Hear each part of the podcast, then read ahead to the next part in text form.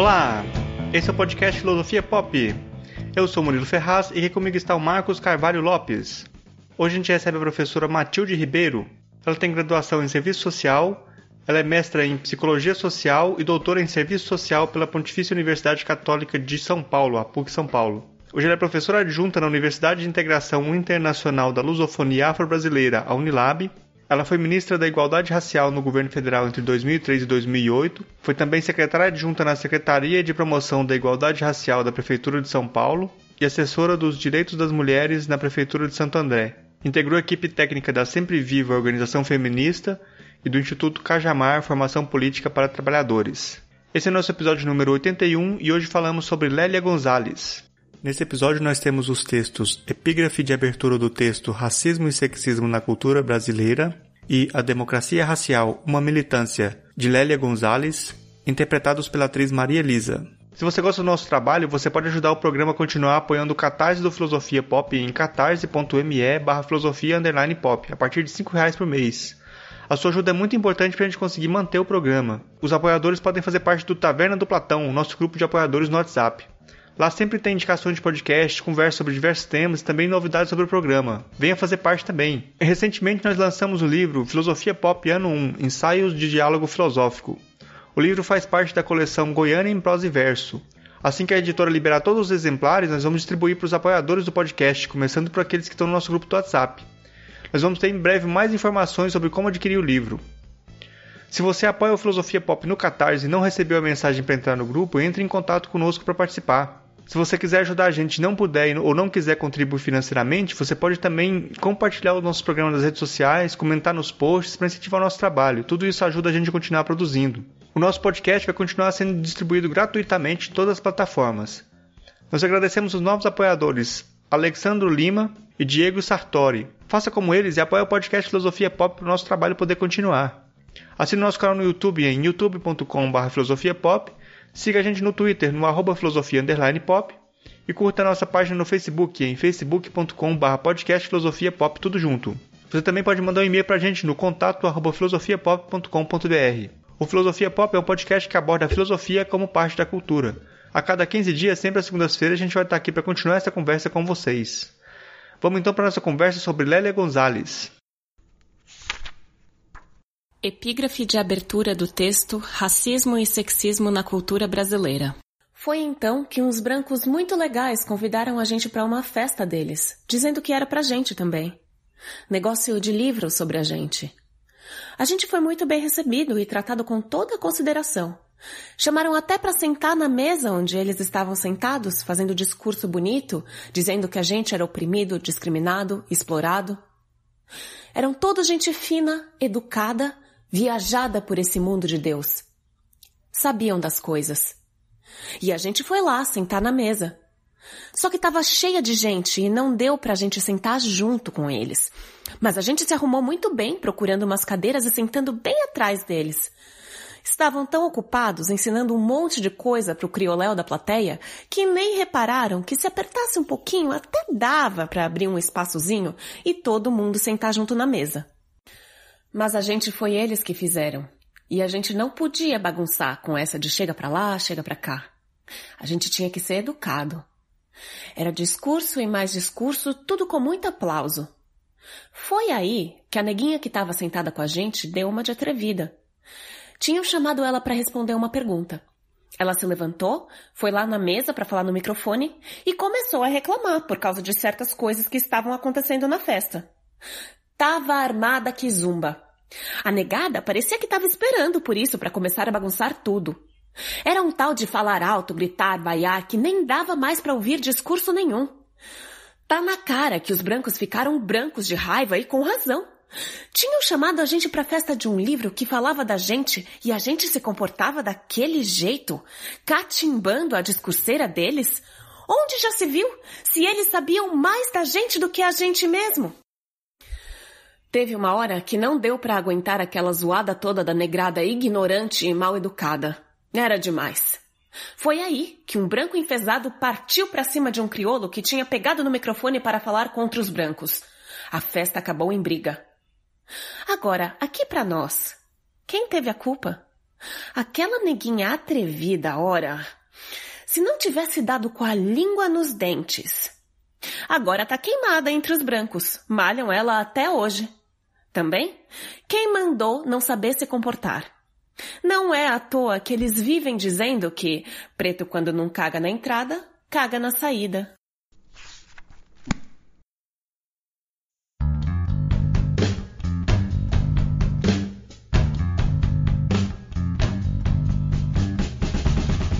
Hoje a gente vai conversar com a, com a Matilde Ribeiro, direto de Fortaleza, no Ceará. Matilde é graduada em Serviço Social, mestre em Psicologia Social e doutora em Serviço Social pela PUC de São Paulo. É professora adjunta na Unilab. Ela foi ministra da Igualdade Racial no governo federal entre 2003 e 2008. É, militou é, politicamente no movimento negro, de mulheres negras e feminista. A gente vai falar com a Matilde hoje sobre Lélia Gonzalez. É, Matilde, quem foi é, Lélia Gonzalez? Lélia foi uma importante militante nos anos 80, 90.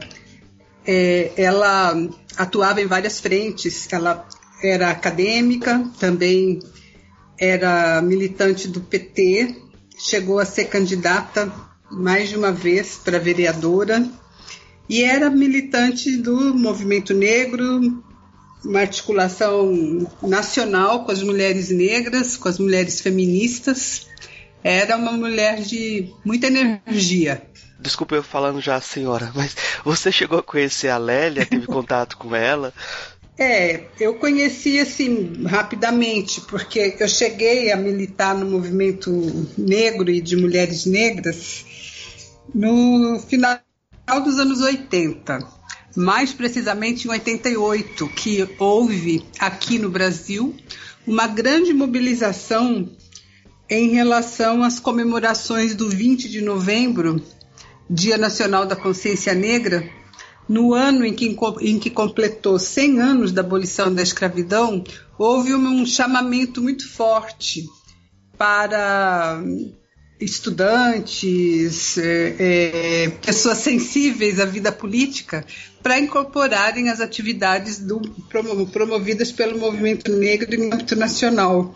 Foi, assim, foi aí que eu cheguei, comecei a militar no movimento negro. E Lélia era uma liderança muito forte e eu a conheci pessoalmente no primeiro encontro nacional de mulheres negras que aconteceu em Valença, no Rio de Janeiro, naquele ano, em 1988. Ela era uma, da lideran uma das lideranças daquele, daquele evento, que foi muito importante, teve, tem consequências organizativas até hoje. É, o ano passado, dezembro de, de 2018, houve uma atividade comemorativa dos 30 anos do primeiro Encontro Nacional de Mulheres Negras e uma, uma grande referência a Lélia Gonzalez. Eu não cheguei a ser amiga dela, não, nem deu tempo. Mas eu a conheci pessoalmente e depois continuei através dos artigos, das, das produções dela e das pessoas que a seguiam. É, a, a Lélia também fala de é, que é necessário tornar-se negro, né? Tornar-se negra, Sim. né? É, uhum. O que significa isso, tornar-se é, negro, tornar-se negra para ela? E como foi para você tornar-se negra? Bom, essa, fra essa é uma frase potente, né? Uma frase de efeito. Na verdade, é o nome de um livro. Nos anos 80 é, foi publicado esse livro, Tornar-se Negra. A escritora é Neuza dos, Neuza dos Santos e também já faleceu. E a Neuza fez à época uma pesquisa com pessoas negras é, em, em processo de ascensão econômica e também intelectual. E ela defende, defendeu, né, a partir deste estudo, eu não me lembro se era mestrado ou doutorado, isso eu não me lembro agora, mas a Neuza defendeu é, que é, a categoria negro, né, uma categoria política, né? Pelo IBGE as pessoas são pretas ou pardas, né? O negro é um, uma criação política adotada pelo mundo político e pela academia.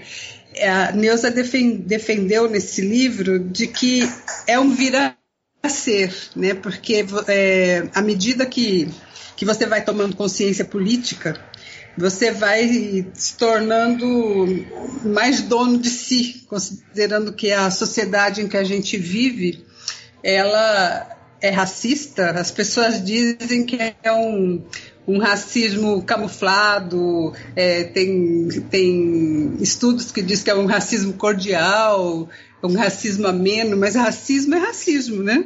Ele é um, uma manifestação de de veto, de não consideração da pertença do outro, é, coloca quem, so, que quem sofre o racismo em condição de não cidadania. Então, esses adjetivos colocados para o racismo é, são criações da sociedade, inclusive para negar que ele existe. Né? Então, tanto Neuza, a escritora do livro, quanto Lélia defendiam que é, o tornar-se negro é, é, um é um, um tomar uma tomada da consciência política que não tem a ver necessariamente com conhecimento acadêmico, né? Tem a ver com posicionamento na vida. E para mim, eu eu vejo bastante esta frase tornar-se negro paralelo à, à, frase da Simone de Beauvoir, né?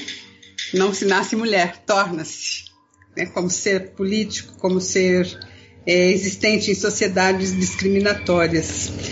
Comigo foi assim também, né? Eu sou é, oriunda de uma família pobre.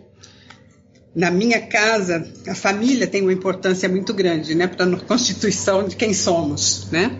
Na minha casa, é, não se falava da existência do racismo de maneira politizada ou cotidiana. Mas os meus pais tinham uma consciência é, de, que no, de que a sociedade discriminava. Então, minha, na minha casa, nós éramos protegidas, né? eu e minhas irmãs. É, é uma família bastante integrada, amorosa, é, uma situação até controversa à sociedade, porque na minha casa, quando eu era criança, eu era, era tratada pelos tios, pelos primos, pelos pais como sendo a menina bonita, né? Quando eu me vi no mundão, eu descobri que não era bem assim, né? Que a sociedade, uma das formas da sociedade discriminar, inclusive na educação, no sistema educacional, é deixar as, as, as, crianças negras, as crianças pobres de lado, é, sem um tratamento é, digno. E isso vai, vai construindo nas pessoas uma, uma situação de retranca para a vida, né? No meu caso, a militância política começou quando eu era jovem e eu fui fui me dando chance de conhecer outras, outras formas de vida que não fosse a, a só assimilação do, do racismo. É, me, é, quando me tornei militante do movimento negro, do movimento feminista, em torno dos 18, 20 anos, a minha vida mudou. É, o movimento negro tem aquela frase, frase de efeito, né? Negro é lindo. Então isso recuperou em mim a, a prática, né, o exercício deste negro lindo criado por um, um, caminho político no movimento negro, criou, é, recuperou em mim a autoestima que a minha família me deu e que depois eu havia perdido pelas vivências em situações racistas. E com isso também é, mudou a minha vida, mas mudou também a vida da minha família. Então, quando eu era criança, a gente alisava cabelo, como uma, o alisar o cabelo é um, um, é um marcador muito forte de discriminação, né? É, cabelo carapinha, o cabelo crespo de negro é visto como ruim, né? O cabelo é ruim, o cabelo é, é sujo, é não aceito. Então, é, o alisar o cabelo, para a maioria, tem um efeito de provocar uma maior aceitação. né, nesse mundo racista. E eu fui percebendo, usando como exemplo o cabelo, mas eu fui percebendo que era possível eh, viver numa sociedade racista lutando contra o racismo. Isso me fez me sentir mais gente. É, essa, essa narrativa eu acho muito potente quando a gente é, fala é, da necessidade de, das pessoas que nos amaram. O Cornel West gosta de falar assim: eu estou aqui porque alguém me amou, minha família me deu força. Eu acho isso muito, muito uhum. importante destacar, né? É, na, constru na construção da, da, da, da da trajetória intelectual da, da Lélia, ela também teve esse momento de descoberta, parece que na década de 60, que ela também alisava o cabelo ainda, né? E aí ela começou uhum. a se uhum. descobrir. Mas eu, eu acho que uma das potências dela é a reinterpretação que ela dá da história do Brasil e do lugar da mulher negra. De certa forma, ela é, desfaz os papéis que eram dados para a mulher negra para poder criar outros, né? Esses papéis uhum é, eu queria que você comentasse sobre esses papéis que ela desconstruiu, da mãe preta, da mulata, da doméstica. Uhum. Sim, Lélia, ela escreveu um livrinho bem pequenininho, tipo livro de bolso, com o Carlos Rasenbalg, que se chama Lugar de Negro. É, nesse texto, eles, eles trabalham essas, essas é, situações e também desenvolvem pensamento no sentido de mudar a realidade da população que sofre o racismo. A Lélia era, ela era muito briguenta, ela tinha um vozeirão e uma postura muito de enfrentamento, né? Então, onde ela passava, ela deixava marcas. É, ela discutia muito esta situação do a escolha, a escolha do, do, de como você é, a começar de novo pelo exemplo do cabelo, né? Ela dizia: o nosso cabelo não é ruim, né? É, ruim é a sociedade que o discrimina. E neste primeiro encontro nacional que eu citei para você, que aconteceu em 1988, a Lélia e outras mulheres jamais vividas, eu, eu era muito jovem ainda nessa época, né? Mas eu me lembro de Sueli Carneiro, de Benedita da Silva, é, Dulce Pereira, várias, Van, é, Vânia Santana, várias mulheres negras que têm os seus nomes destacados na história do Brasil, é, fazendo palestras, é, é, realizando oficinas no sentido de despertar a autocrítica das mulheres negras. Eram mais de mil mulheres nesse encontro. Então, de despertar a consciência crítica e de chamar as mulheres para a organização. Depois deste encontro, houve um grande boom de surgimento de organizações de mulheres negras como que estão aí no cenário político hoje. Gueledés, em São Paulo, Crioula, no Rio de Janeiro, Nizinga, em Minas Gerais, Odara, aí na Bahia, em Salvador. Então, são várias organizações, em cada estado tem várias, né, que foram resultados deste processo. Então, a Lélia encorajava muito a, as mulheres, sobretudo as jovens, para um, quebrar. Ela, ela dizia textualmente assim: vamos, vamos virar essa sociedade do avesso, vamos quebrar essas, essas amarras, nós não temos correntes. Ela era muito forte. Eu, eu vou pedir para comentar esses, esses estereótipos da mãe preta, da mulata e da doméstica. Sim, é, a mãe preta é uma, é uma alusão feita às, à forma como as mulheres eram tratadas, mulheres negras eram tratadas na época da escravidão, né? Que era muito comum elas serem submetidas a situações de ama de leite dos filhos do, dos donos de escravos, enquanto os seus filhos passavam fome. Né? Então, é, quando se quando se, se, trata desse sujeito social dito por Lélia, mãe preta, é, se constrói toda uma uma, um contraponto a essa ideia da mulher negra dócil, servil, para o serviço doméstico, que foi um, uma, uma imagem construída a partir da, da escravização. Né? E mais recentemente, então, quando também se critica essa figura da mulata, é, tem a ver com é, uma reflexão de que a sociedade ela ou torna a mulher negra é, no perfil de dona de casa para trabalhar na casa de outros como empregada doméstica sem ter espaço para cuidar da sua vida e da sua família. Isso é um, um perfil. E de outro lado também o perfil da mulher negra para o sexo para o sexo fora fora de casa né? não é para casar. É para é, praticar sexo para é, servir aos desejos dos homens e a mulata descaracterizando o, a condição de ser mulher negra para várias coisas, né? É, para a vida profissional, para a vida intelectual. É, a Lélia dizia que nós não nascemos para ser mulata, né? Nós nascemos para ser mulheres. E como mulheres, as ofertas da vida eram diversas.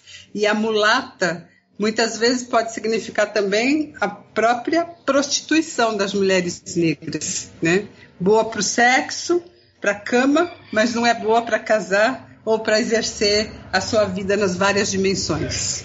Lélia dizia isso. É, e sobre a figura da, da doméstica? Ela chegou a ser doméstica também, né? É, acho que todas nós, né, quer dizer, quer dizer, você não, eu. todas nós, mulheres negras. o início da nossa vida é, nação fora de casa, é, quando pobres, em geral é pelo trabalho doméstico. Foi assim comigo, com as minhas irmãs, com as minhas primas. E quando você vai, quando nós nos colocamos a conversar com as mulheres negras, principalmente, no caso as mais velhas, né? Eu vou completar 60 anos já, né? mas as, mais novas, as, as, crianças e jovens de hoje têm outras, outras perspectivas, inclusive como resultado da luta do movimento negro.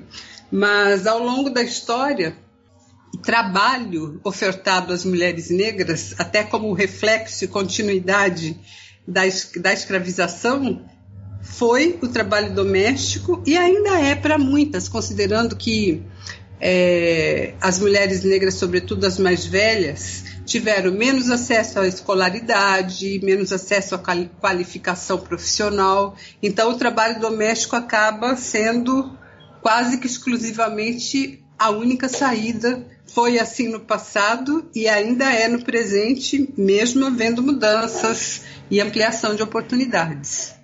Eu, eu pedi a caracterização da, da da, da mulher negra para a gente poder é, ter essa construção da interpretação da, do Brasil da Lélia Gonzalez. Você acha que a, a Lélia Gonzalez pode ser vista como intérprete do Brasil? Eu acho que sim. É, é, a Lélia ela foi singular, né? Porque na época, na época em que ela viveu, não tinha essa parafernália que a gente tem hoje, né? De meios diversos de comunicação. Mas é, a Lélia conseguiu ser conhecida no Brasil e internacionalmente. É, naquela época, eu me lembro de do, duas figuras que tiveram esse boom. É, adverso às condições que, que a sociedade tinha, seja do ponto de vista de comunicação ou mesmo de mobilidade, que foram Lélia e Abdias. Ambos foram buscar na África a referência organizativa. Lélia tem, é, é, falava bastante da organização dos Panteras Negras nos Estados Unidos, valorizando muito este, este marco. Então, ela se, ela se fez como uma referência nacional e internacional em situações adversas, né? E me lembro também, aí por mais por comentários de pessoas que a conheceram, que ela é, politicamente ela, ela, ela foi filiada ao PT foi militante do PT e ela brigava muito por dentro do PT pela ausência da representação negra. Né? Eu cheguei a ver alguns flashes de textos dela, de fala dela. E quando ela analisa a situação do Brasil, é, somando ideias entre um texto e outro, eu me lembro que neste livreto que eu falei para você, Lugar de Negro, ela conta, fala de, uma, de passagens da época da ditadura, dizendo que o movimento negro não fez parte dos grandes frontes de luta contra a ditadura, mas que ele tinha um posicionamento político em relação a isso, né? Que na, ela dizia que naquele momento o Brasil se colocou de costas para a população, é, considerando os, os, resultados da ditadura e que o movimento, de, movimento negro se colocou de costas para as representações de Estado. Isso, é, essa fala tem numa, numa das passagens, de, acho que desse livro que eu acabei de citar. Nesse sentido, eu acho que tem algo muito importante na Lélia, que é essa tentativa de é, vivenciar a política institucional, ela se candidatar, se colocar nos espaços de poder. Eu acho isso uhum. muito importante, porque muito, muito do movimento negro é, se volta contra a política institucional, não esperando nada do Estado racista, né?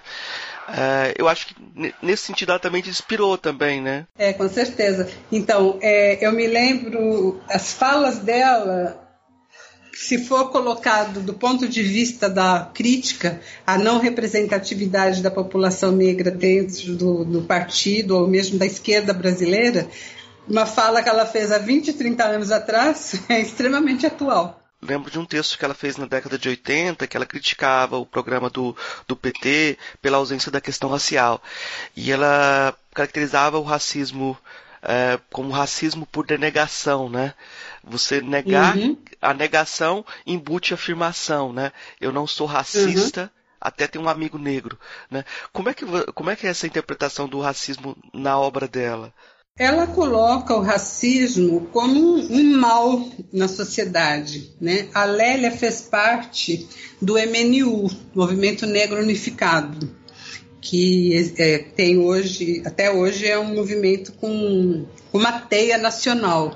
E lá nos anos 70, quando surgiu o MNU, a ideia era hum, ter uma, uma unidade numa entidade nacional, que não aconteceu, né? São diversas é, instituições que conformam o movimento negro.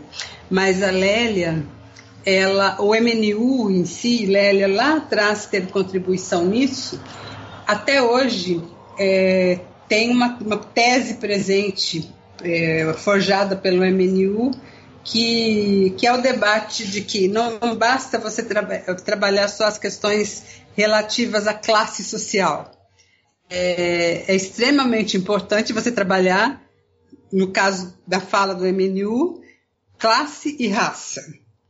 E aí depois as feministas, é, as mulheres negras colocaram a questão de gênero. Daí que surge essa essa leitura para a sociedade a partir do tripé das desigualdades, é, colocando os negros na condição de não cidadão. Né? A Lélia contribuiu bastante para isso e tem é, num dos textos dela ela coloca, ela descreve como é que eles trabalhavam na década de 70, na década de 80 para fortalecer a consciência política dos negros, convidando-os para a vida política, para a militância.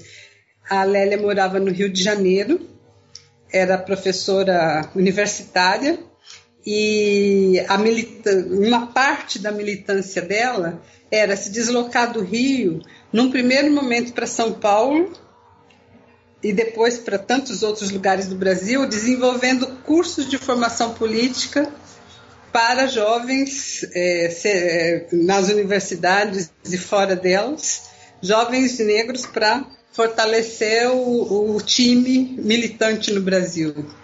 é, alguns autores hoje em dia tendem a falar que a Lélia antecipou a ideia de interseccionalidade, porque ela falou de outras minorias, minorias sexuais também, né? Como é que você uhum. vê isso? Você acha que ela antecipou ou tinha diferença no conceito? Olha, eu, eu vejo que no campo acadêmico, as grandes teses, as grandes formulações, elas não necessariamente acontecem antes do, dos fatos acontecerem. Eu, eu acho que a, a militância política e ou mesmo as respostas cotidianas para a vida, elas vão, vão forjando né, os setores acadêmicos, a, a, as formulações teóricas, a darem respostas. Eu, eu vejo que, embora a Lélia tivesse uma participação acadêmica, mas eu, eu vejo a, a, a energia militante dela até antecipando coisas, sim.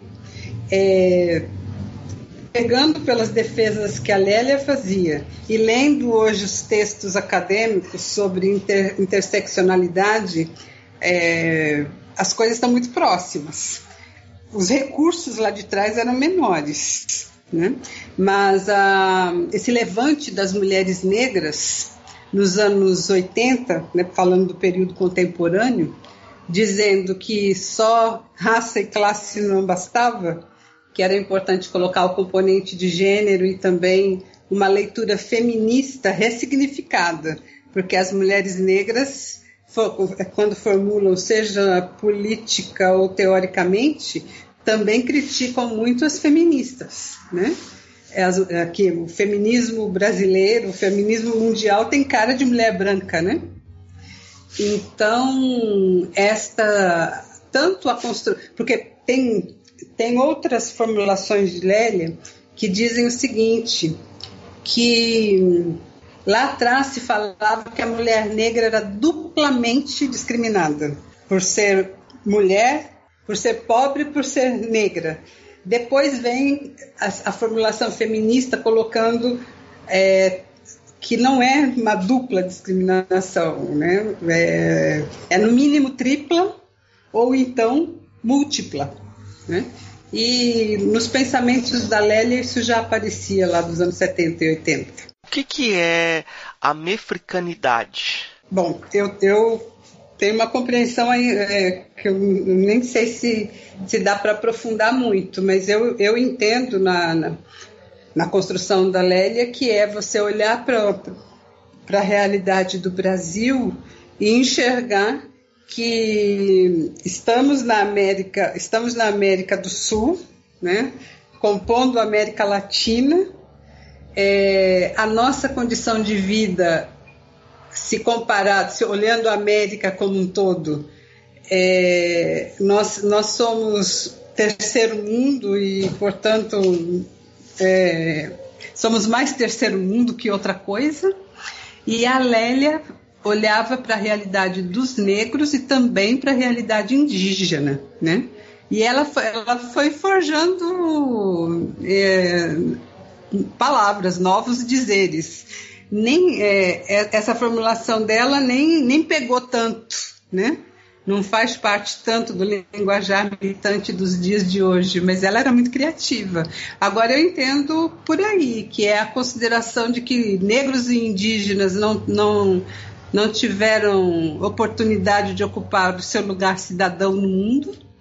E nas Américas nós temos, fomos sugados pelos Estados Unidos e a nossa identidade é mais é, é mais latina do que é, uma aproximação com, com o primeiro mundo. Eu, eu ouvi muito isso lá atrás, lá nos, quando eu cheguei, é, essa palavra que, que a Lélia usou, é, e também os debates sobre isso, e depois foram, os, os debates foram se aprimorando. Né? É, e tem uma, uma formulação de é, outro nome, talvez, é, que feminismo afro-latino-americano, essa designação que separa essa, um feminismo afro da América Latina. Né? É, isso também é formulação dela, mas eu queria só que você comentasse um pouco sobre essa diferenciação, porque ela se aproximou dos Pantera Negra, né? Mas vai falar, não, nós, nosso, nós temos uma diferença aqui, temos que nos dar conta também dessa diferença, né? Parece que tem esse, esse jogo de, de, de aproximação e de distanciamento também, né? Tem, porque mesmo o negro norte-americano, com raríssimas exceções, os mesmos militantes norte-americanos, eles têm um pedantismo perante os outros pedaços do mundo. Né? É, uma vez eu fui dar uma entrevista para o Spike Lee, ele estava fazendo, ele, ele, eu não vi o documentário depois, mas já deve ter ficado pronto, porque isso, essa entrevista aconteceu há quase 10 anos atrás. Mas o Spike Lee estava conversando com militantes e pessoas representativas no Brasil, militantes do movimento negro, e na entrevista que nós fizemos, eu não falo inglês, ele não fala português, então nós fomos mediados e isso atrapalha um tanto a compreensão, né? Mas ele chegou a falar, né, nessa entrevista, assim, é, Matilde, o movimento negro brasileiro é muito é, dócil. Não foi essa palavra que ele usou, nem lembro qual foi. O sentido era este. Nos chamou de bunda mole, né? Aí eu fiquei muito brava.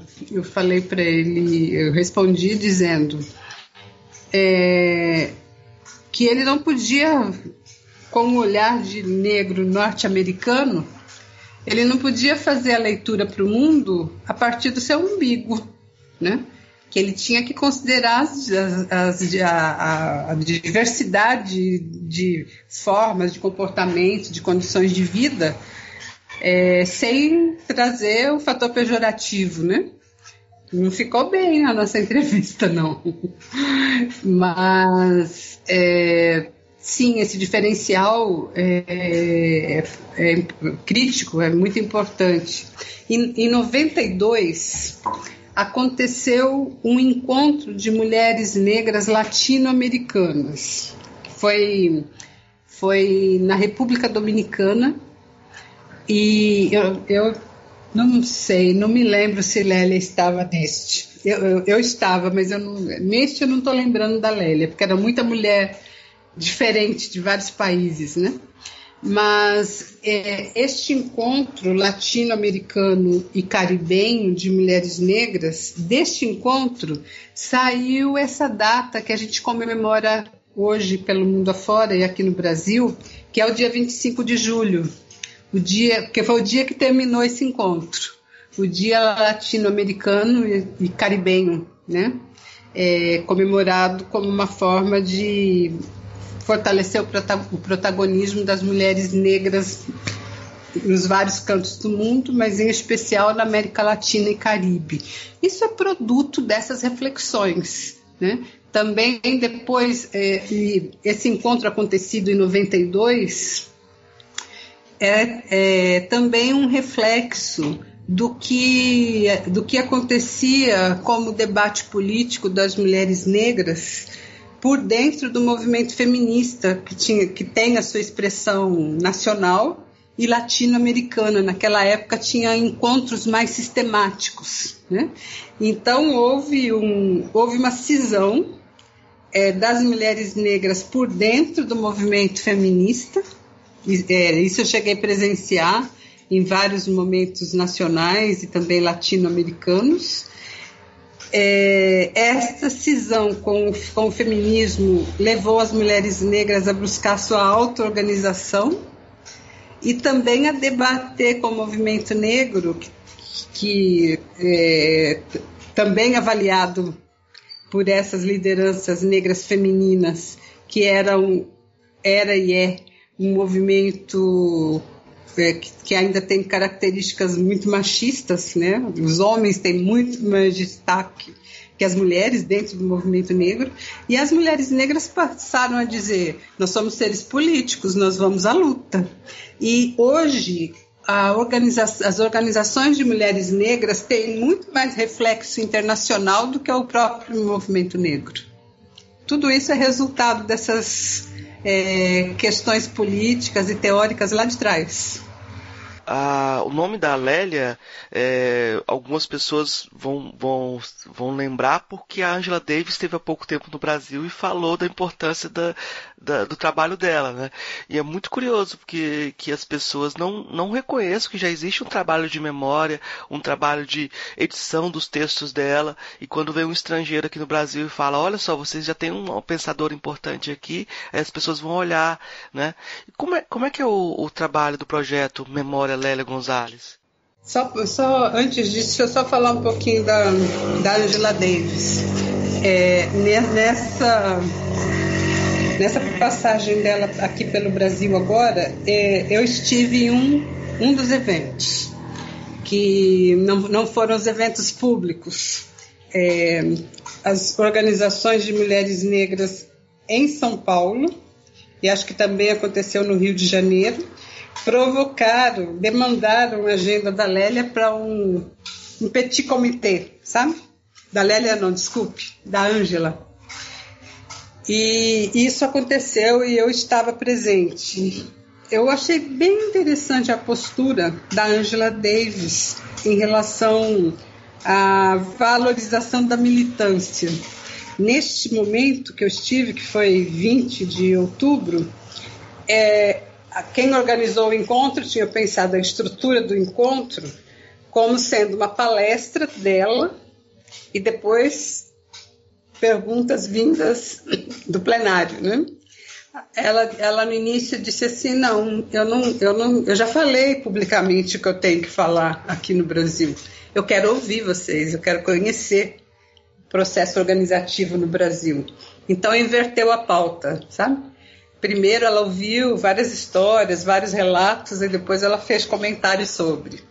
Então acho que é uma postura bem bacana assim de é, não ser pedante, né? E também demonstrar o interesse pela história do outro. Eu não conheço muito a fundo é, um projeto específico de resgate da memória da Lélia. Eu conheço várias iniciativas, né? É, em geral, a maioria das organizações de mulheres negras dedicam uma, é, um, uma parte da sua energia ao resgate da memória da Lélia Gonzalez. Né? É, eu não sei se você se lembra, quando eu estava aí na Bahia, teve um momento que nós fizemos, ah, nós da Unilab fizemos um evento na Câmara Municipal apresentando um projeto de resgate de memória da Lélia Gonzalez. Você se lembra disso? Sim, é, por isso mesmo que eu fiz a pergunta, eu lembrava desse, desse projeto. É, então, esse projeto, ele, eu não, não sei como é que ele está hoje, mas ele foi, é, foi encabeçado pela Rede no Rio de Janeiro, que ganhou, é, ganhou não, conquistou uma, um apoio financeiro considerável para é, é, produzir é, o material que, que era vídeo, li, vídeo livro, é, organização de imagens é, sobre a história de Lélia Gonzalez, para colocar à disposição para o movimento social. Né?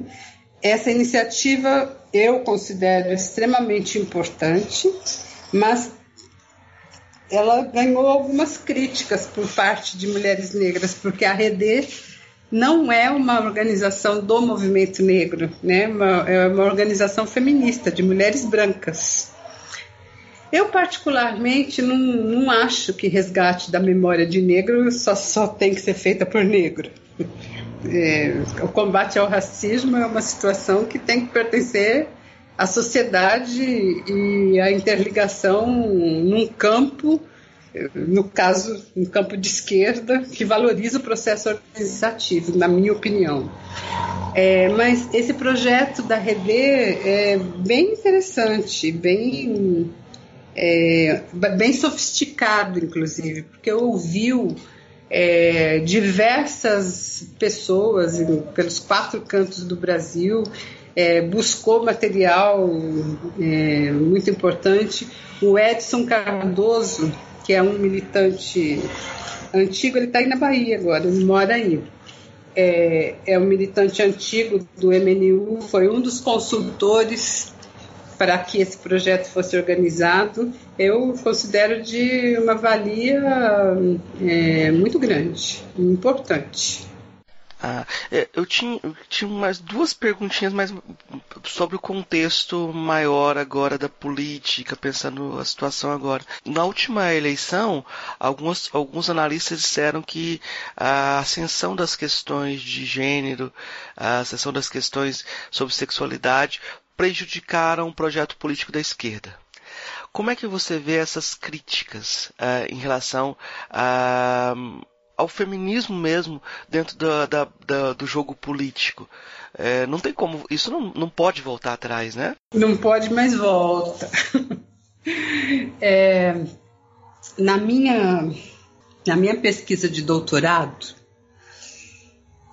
tem um capítulo que eu procurei identificar como os governos eleitos em âmbito nacional tratavam a questão de raça em especial, mas em alguns momentos puxando a questão de gênero, mas o foco era a raça, né, porque eu analisei as políticas de igualdade racial.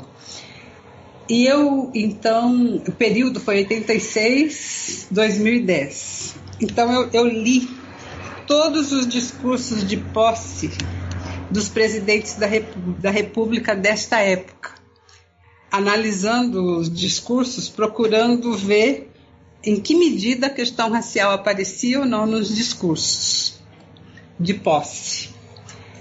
Dá para identificar claramente, né, pelos discursos, que os os dois únicos presidentes que trataram da questão racial diretamente foram Fernando Henrique e Lula.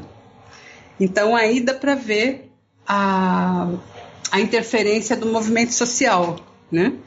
Porque é muito difícil os políticos no campo macro terem a questão racial como linha de frente, né? E, e aí dá para analisar por vários caminhos como é que o movimento negro, as mulheres negras incidiram nas agendas políticas. Né? Isso é um avanço, sem dúvida, mas a, nós ainda temos muitos percalços. A esquerda ela é muito pragmática. Ela tem uma tendência a um olhar voltado para as questões consideradas macro. Quando se referem à condição de negros ou de mulheres, de mulheres negras, em geral nós somos tratados como minoria e isso não nos coloca como sujeitos políticos. Né? é, tem muito que mudar nesse, nesse fronte, porque é, há muito tempo, nem eu e nem, nem a maioria dos militantes do movimento negro ou das organizações de mulheres negras é, acreditam mais que a questão é classe ponto. Né? É, não pode ser. A vida apresenta um campo de diversidade que é, nos leva a entender que o tratamento para as desigualdades e para as questões de opressão tem que, no mínimo, considerar as questões sociais, as discriminações no Brasil voltada massivamente para a população negra e indígena e as questões é, de superação do machismo. Sem isso, eu não vejo como é, emplacar mudanças, sabe? Mas essa é uma, uma tese difícil de ser compreendida no campo da esquerda e de ser colocado como linha de frente. Eu vou citar para você é, um exemplo, a, o encaminhamento da luta pela legalização do aborto. Isso saiu de cena no governo Lula, no governo Dilma, é, nos governos locais. É, o partido refreou nesse sentido.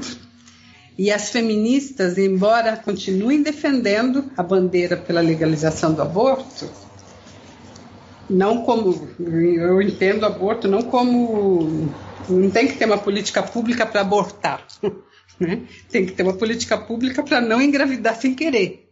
Né? Mas, caso seja necessário, as mulheres têm direito a isso. Só que isso não é não é valorizado. Essa, é, é, essa demanda caiu, é, caiu no esquecimento, ficou na gaveta. Né? Entre vários exemplos, quando eu trabalhei como ministra no governo Lula, a minha principal ação foi a construção do programa Brasil Quilombola. Né? Virou até piada. O Lula construiu um meme. Quando ele me via, ele olhava para minha cara e falava assim: Matilde, cadê a ponte do Ivaponanduva? É, virou para ele uma marca de cobrança para que a política de quilombo avançasse. É, e isso tem um histórico bonitinho. Ele quando fez as, as caravanas da cidadania, lá nos idos 90, ele conheceu alguns quilombos, entre eles o quilombo de Ivaporanduva, que fica no Vale do Ribeira, lá em São Paulo. É, e ele prometeu, ele, ele ficou abalado pela condição que vivia aquela comunidade, que era, de um lado, de um lado do rio fica a cidade dos brancos e do outro lado do rio, o quilombo. E as crianças, para estudar, que tinham que atravessar de balsa o rio. Né? E ele se comprometeu com a comunidade que ele ia é, envidar esforços para construir a ponte, para que os quilombolas pudessem ir para a cidade sem sofrer risco de vida, risco de morte, aliás. Então ele tinha isso na cabeça como uma obstinação. E ele olhava para mim e falava, Matilde, a ponte. Né?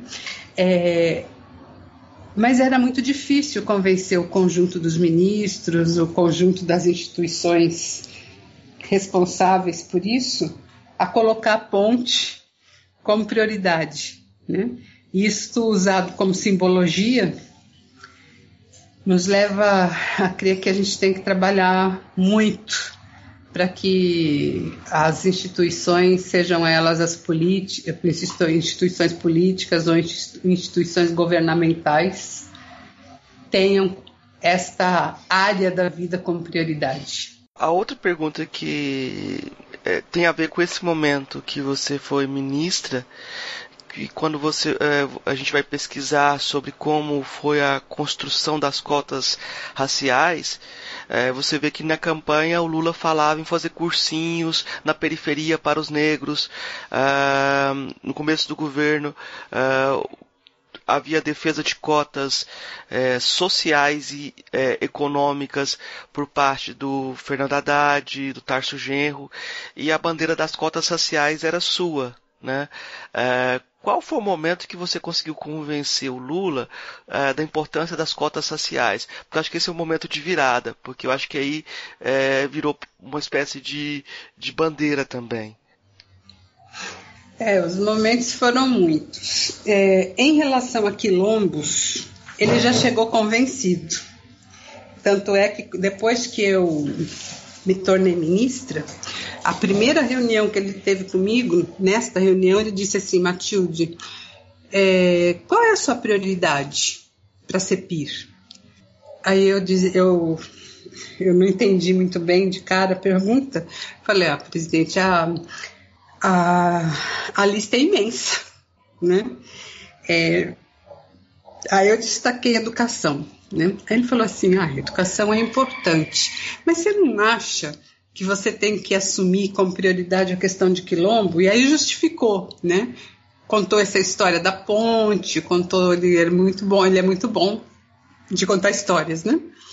E eu acabei entendendo o raciocínio dele e briguei muito, sobretudo com o movimento negro que é massivamente urbano, para que Quilombo viesse a se tornar prioridade da CEPIR. Não era essa a compreensão. Né? Agora, é, as outras questões, eu vou falar do campo da educação e do trabalho.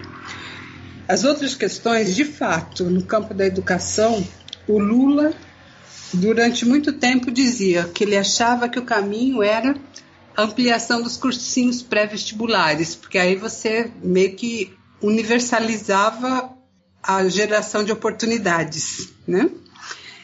E nós do movimento negro, eu como ministra, dizia, isso não adianta, presidente. Não adianta porque um cursinho pré-vestibular é importante que aconteça, mas isso não vai revirar, reverter a ordem da política pública, porque para quem sempre estudou em escola pública, não é com um ano de cursinho que vai garantir uma condição de, de enfrentar o vestibular e, e os critérios para entrada na universidade é, em pé de igualdade com os brancos. Não existe pé de igualdade no campo da educação. Né? É, as condições são muito diferenciadas para quem estudou a vida inteira em boas escolas e para quem teve que enfrentar o ensino público, trabalhando o dia inteiro, essas coisas todas. Aí depois, com o tempo, ele, ele foi abrindo os ouvidos para isso e, e, e, parou de defender só os cursinhos. Mas os ministros dele não. Eu me lembro, Marco, de uma situação, isso aconteceu em 2006. O governo brasileiro estava sediando como presidente de uma conferência, é, conferência de intelectuais africanos e da diáspora. O Lula ia receber cerca de 15 a 20 presidentes africanos e naquela semana foram os dois para o Correio Brasiliense, o Haddad e o Tarso. Dizia que cotas no governo eram sociais. Uma página no jornal. Aí eu consegui falar com o Lula, ele estava viajando, eu consegui falar por telefone com ele. E o Lula odiava que a gente fosse para a mídia fazer debate público bater boca entre ministros, né? Então eu falei, ó, quando eu consegui falar com ele por telefone, eu disse, olha, presidente, eu não fui para mídia, mas eu preciso da sua ajuda. Aí falei, olha, tiro no pé que você está dando a partir dos seus ministros. Porque você vai receber 15 presidentes africanos que vêm aqui valorizar o trabalho que você está fazendo na relação com o continente africano e, e, e, junto a isso no Brasil. E dois ministros seus vão para a mídia dizer que não tem cota racial? Como é que, como é que nós ficamos? Né? Aí ele entendeu, a, Dilma era ministra da Casa Civil à época, ele pediu para Dilma organizar uma reunião entre nós, eu e os dois que foram para a mídia, para nós batermos o quanto de boca fosse necessário a portas fechadas e refazer o comunicado à mídia, dizendo que cotas eram sociais e raciais. E foi assim que aconteceu. É, depois de muito bate-boca, que quando eu tiver oportunidade eu te conto pessoalmente, é, eu fui delegada a sair dar uma entrevista coletiva dizendo que as cotas eram, eram raciais são simbologias, né? É, mas a reversão mesmo, eu entendo que se deu nas conferências, é, em processos de visibilidade pública para a política de igualdade racial. Né? Eu, é, ocorreu também neste período, teve um momento muito marcante, que você já deve ter lido sobre isso, que em 95 aconteceu em novembro a Marcha Zumbi dos Palmares, pela vida e pela cidadania, que foi um momento marcante em Brasília. Né? A literatura diz que se reuniram 30 mil pessoas chamadas pelo movimento negro e foi entregue ao presidente da época, o Fernando Henrique, um documento. Esse documento ele é muito importante porque ele serviu como uma bula para. Foi em 95, né? Em 2002, quando Lula foi candidato, ele foi um, um, um instrumento importante para gerar o programa Brasil Sem Racismo, que foi eu que escrevi, estando na campanha do Lula e depois no governo de transição. Né? É, então teve essa marcha em 95 unificada. Dez anos depois, em 2005, quando Lula era presidente, esse movimento negro me faz duas marchas. Tinha do A e a do B. E o meu papel era fazer com que o presidente Lula recebesse as duas marchas. Nossa Senhora! Eu conversei com tanta gente, né, pedindo ajuda para convencer o presidente Lula a receber as duas marchas. Os, os ministros, o Luiz, Luiz, Luiz Dulce, que era da Secretaria-Geral, Paulo Vanucci, nos direitos humanos, e assim por diante. Aí um dia, o dia que eu fui apresentar para o Lula a demanda, ele me falou assim, brincando, né? Eu não vou receber duas marchas, coisa nenhuma. Aí eu ouvi aquilo e falei, não, eu tenho que sair daqui positivada. Eu não vou sair daqui com um não. Aí eu olhei bem para a cara dele e falei assim, olha, presidente, se você me explicar porque tem seis centrais sindicais, eu posso entender porque a marcha tem duas versões. Aí ele deu risada. Falou, você é foda, né? Põe essas duas marchas aí na minha agenda. Enfim, são momentos que a perspicácia conta também, né? Mas é, é isso, eu acho que a sociedade brasileira, no que diz respeito a cotas, ela ficou muito cindida, né? O time contra era muito forte, forte não só em número de pessoas, mas em em é, acesso à mídia, principalmente, e capacidade de formulação. Nós tínhamos capacidade, o movimento negro e apoiadores. Nós tínhamos capacidade de formulação, tínhamos time forte, mas não tínhamos acesso à mídia. Né? A mídia não olhava, nunca olhou para a gente respeitosamente. Foi um, embate muito forte e o movimento negro saiu vitorioso. Né? Embora agora nós estamos sujeitos a perdas, né? Muitas. O que fica marcante nos exemplos é que são quase idiosincráticos, não são. É, é a espera de um momento idiosincrático em que seja possível é, construir algo. E o momento econômico também era um momento em que isso, de certa forma, passou batido para a elite, né? Vamos colocar isso muito, com muitas aspas, né? É, uhum. É, em um momento político de recessão agora parece que tudo está em, em xeque de novo, né? Professora, a gente, geralmente a gente faz três perguntinhas sobre o campo da filosofia, mas é, são questões muito para respostas mais curtas, mas é, questões como o que é filosofia para você? Eu posso fazer essas perguntinhas? Bora. Então tá. É, são três perguntinhas. A primeira, o que é filosofia? Filosofia, eu, eu não entendo na, nada academicamente disso, mas eu, eu entendo que, são, que é um, um conjunto de ideias, formulações, proposições dentro de um campo, óbvio, para o bem viver. Cazuza dizia, né? Ideologia, eu quero uma para viver. Eu acho que filosofia é, é um, nos leva a um modo de pensar a vida para que nos despertemos é, criatividade, sensibilidades, possibilidades de ampliação do, do raio de alcance. Das filósofas e filósofos que você conheceu, qual que mais, mais te impressionou? Que você conheceu pessoalmente? No movimento negro tem, muito, tem muitos filósofos. É, eu conheci de perto um, que eu namorei. Ele é uma, é, é uma pessoa muito curiosa. Hoje ele é professor universitário. Uma pessoa que tem uma capacidade grande de ouvir e de trazer à cena reflexões que tira a pessoa do lugar comum, sabe? Mas, por outro lado, também nem tudo é só do bem, né? Eu entendo que tem algumas, algumas posturas é, filosóficas que despertam, que dão, dão ênfase para conflitos, para questões controversas, como se fossem donos da verdade. Eu tendo a ficar com os que querem construir um mundo mais amplo do que do que nós conseguimos alcançar. Qual que é o seu filósofo favorito ou sua filósofa favorita? Falando de período contemporâneo, né?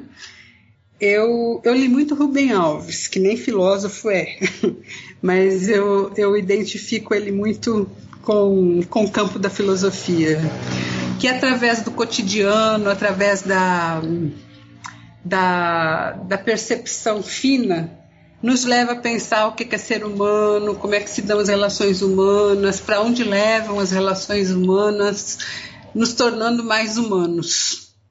Eu ficaria com esse exemplo. Ele tem, ele tem a formação, sim. Eu acho que é que geralmente as pessoas quando vão para o campo da educação, o pessoal tira o título dela de filósofo. Não trabalhando com educação, não é filósofo. então, Rubem Alves, eu identifico ele como ele, formado no campo do, dos psiquês da vida, mas ele tem muito de filósofo. Eu acho que um outro, né, que você falou que as pessoas tiram o título, eu estou falando do, do, período contemporâneo porque eu não saberia debater as grandes teses sob o olhar da filosofia, mas estou falando mais dos, dos contemporâneos, dos próximos. É, Paulo Freire, eu, eu vejo Paulo Freire como um, um produtor de ideias, um provocador para a sociedade de tirar as pessoas do seu lugar comum. Por exemplo, quando ele, quando ele diz, ele diz e fundamenta, né? Educar é um ato de amor, ele diz, né? É, e quando você lê a produção do Paulo Freire, você vai entendendo as metodologias, os, as questões epistemológicas, as questões teóricas, as questões políticas, a serviço da construção deste Educar é um ato de amor. É bastante significativo. Sueli Carneiro é uma filósofa né? você a conhece, você a conhece ou leu coisas dela? Eu já, eu já conheço o trabalho dela, é, eu quero, quero ainda entrevistá-la para o podcast, assim, mas eu indicar no final, a gente indica livros, eu indicar o livro dela, os, os Escritos de uma Vida, né, que acabou de ser lançado há pouco tempo, né, ano passado. Uhum. Então, a Sueli Carneiro tem inclusive uma, uma moça, é, uma, uma, é jornalista ela, ela está fazendo doutorado a partir da trajetória de vida da Sueli Carneiro. E a Sueli, no doutorado, ela traz uma leitura bacana para a sociedade, que ela fala do epistemicídio, né? O quanto que o mundo teórico, o mundo, o mundo das formulações é, intelectuais acadêmicas matam a produção dos que são considerados não conectados com este mundo né, como os indígenas, os negros, as mulheres negras e assim por diante. Muito interessante a contribuição dela. É engraçado que quando a gente perguntou daqueles filósofos que você conheceu pessoalmente, não apareceu tantos nomes. Agora, com seu filósofo, seus filósofos e filósofos favoritos estão todos vivos, quase todos vivos, ou você conheceu pessoalmente, assim, né? Então, Sim. é interessante. Paulo Freire eu conheci, foi tudo de bom. A militância nos anos 80, 90, aqui no Brasil, o campo da militância de esquerda foi muito interessante, porque é, nós que somos mais velhos, eu tive, nós tivemos a oportunidade nos anos 80 e 90 de sentar em rodas com Florestan Fernandes, com Paulo Freire, com Lélia, falando dos mortos e muitos vivos que estão por aí. Né? Isso é, dá, é, dá uma base, não, não só uma base teórica, mas uma base humanitária interessante. Né? Você acha que no movimento negro existe o mesmo tipo de corte geracional que caracteriza o Brasil de uma geração não falar da geração precedente? Existe, você acha que existe esse tipo de, de ruptura também? É, eu fico pensando, parece que os nomes mais jovens geralmente surgem como inventando a roda, né? E acontece isso em todas as áreas, parece. No Brasil, parece ser da nossa, da nossa cultura. Você vê isso também, não? Eu acho que existe sim, Marco. Por exemplo, é, em 2007, quando eu estava no governo federal, nós apoiamos a organização do primeiro em junho que foi o primeiro encontro nacional da juventude negra. Aconteceu aí na Bahia, em Lauro de Freitas. Então, aconteceu aí. Organizar esse primeiro encontro nacional da juventude negra foi bem interessante, porque o, os jovens chegavam cheios de ideia, como se fosse a primeira vez que que aquilo estava sendo pensado e achando que nós, é, mais velhos, ou as instituições, é, ou não iam compreendê-los, ou não iam apoiá-los. Né? Foi, foi bastante interessante ajudar a construir esse encontro, porque trouxe uma aproximação. É, hoje em dia, esses dias eu estava num evento lá em São Paulo e tinha uma dessas jovens, que era jovem, em 2007, que hoje já tem dois filhos e tal, ela dizia assim que sem o apoio é, do, das instituições do movimento negro e também do governo, aquele encontro não teria acontecido e sucessivamente não teria acontecido a, a construção de vertentes para a política de ju juventude e de juventude negra no Brasil nesse período contemporâneo.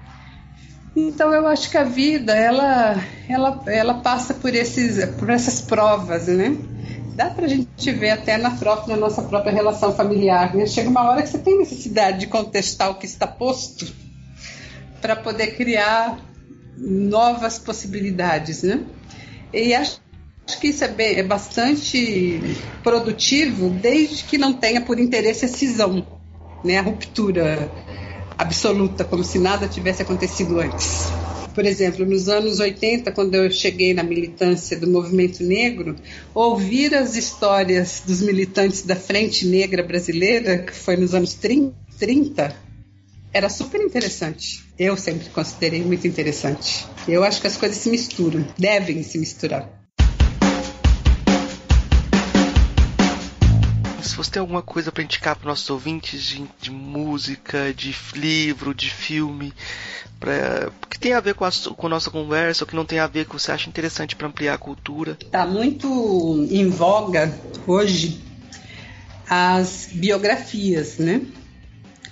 Eu gosto bastante da biografia do Nelson Mandela, biografia de Malcolm X, é, biografia de Carolina Maria de Jesus. Eu acho que através das biografias, citei três como exemplo, nós é, nos, nos identificamos em pedaços da vida dessas pessoas. Isso eu acho super bacana. Um livro que eu estou lendo agora foi escrito pela Nilma Lino Bentes, que foi reitora aqui da Unilab, e ministra no governo Dilma no campo da igualdade racial e direitos humanos. É, é um livro recém-lançado pela editora Vozes, chama-se O Movimento Negro Educador, e ela discute de maneira bem, bem leve, assim, um livro leve de ler.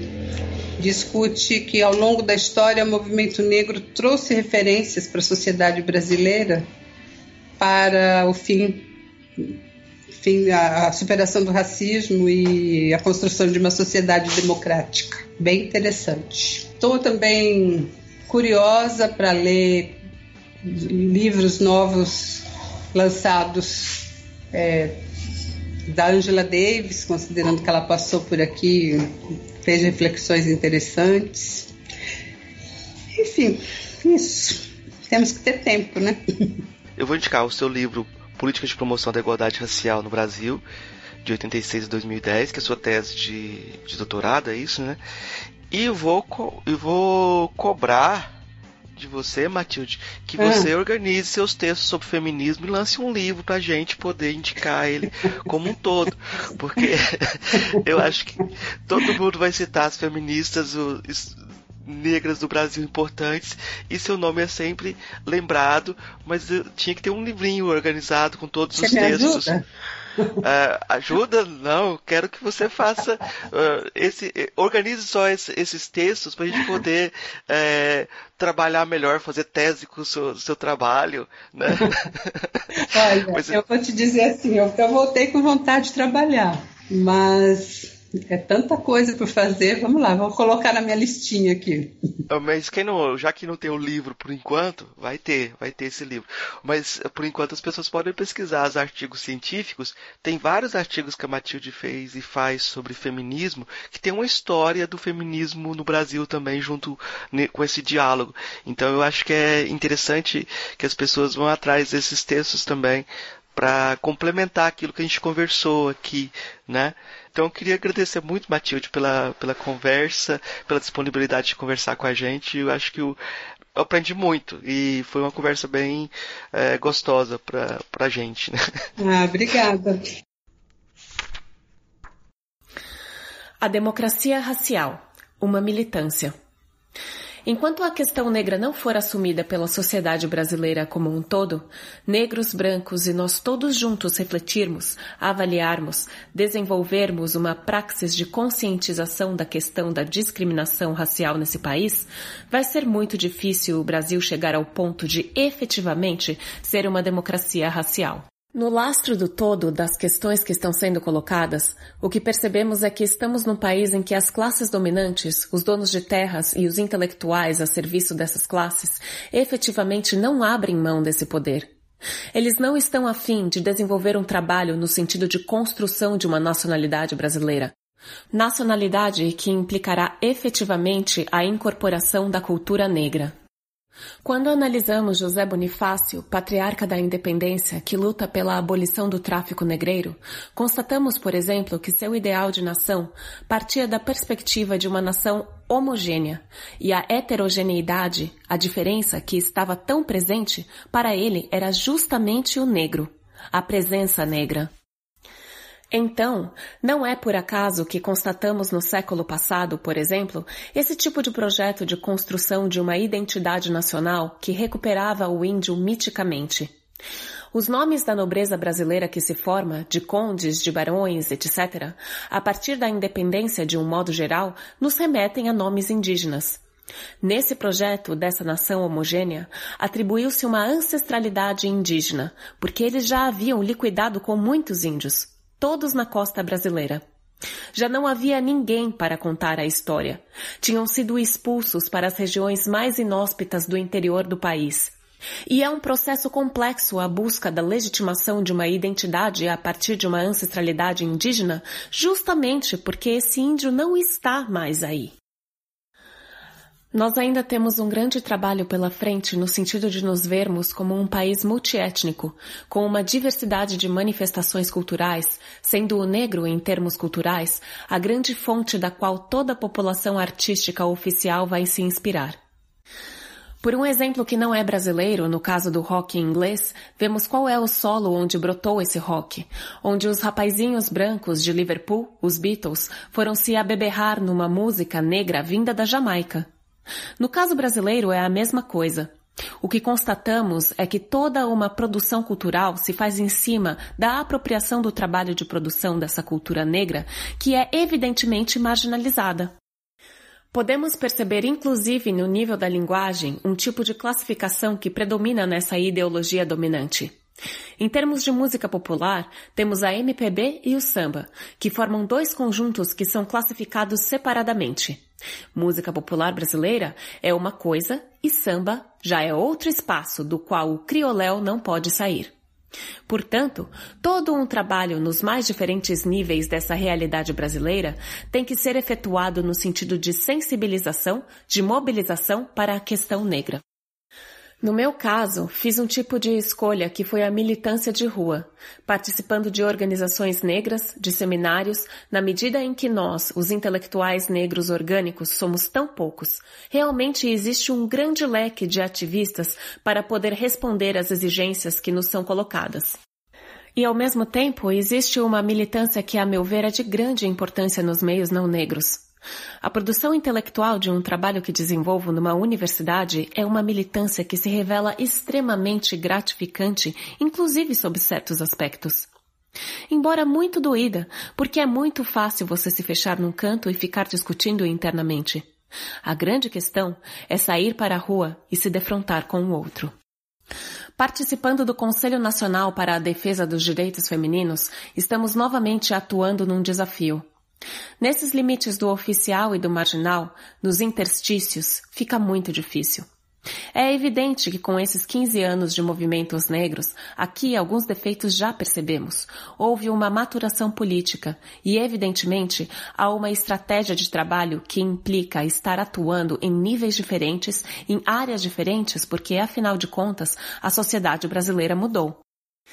Nós não podemos fechar os olhos diante disso. Ela mudou passou por um processo de transformação, o que tem se evidenciado não só em termos dos avanços, mas também dos grandes problemas de dívida, de desemprego, etc., apontando para um processo de modernização da sociedade em função de uma mudança que ocorreu aí. E, evidentemente, nós mudamos também. O importante é procurar estar atento aos processos que estão ocorrendo dentro dessa sociedade, não só em relação ao negro ou em relação à mulher. Nós temos que estar atentos a esse processo global e atuar no interior dele para poder efetivamente desenvolver estratégias de luta. Em termos de movimento negro e no movimento de mulheres, falamos muito em ser o sujeito da própria história. Nesse sentido, eu sou mais lacaniana. Vamos ser sujeitos do nosso próprio discurso. O resto vem por acréscimo. Não é fácil, só na prática é que vai se percebendo e construindo a identidade, porque o que está colocado em questão também é justamente uma identidade a ser construída, reconstruída, destruída, num processo dialético realmente muito rico. Lélia Gonzalez, 1935 a 1994. Mineira, filósofa, socióloga e antropóloga, militante do movimento negro. Seu nome se encontra na enciclopédia multimídia em Carta Africana.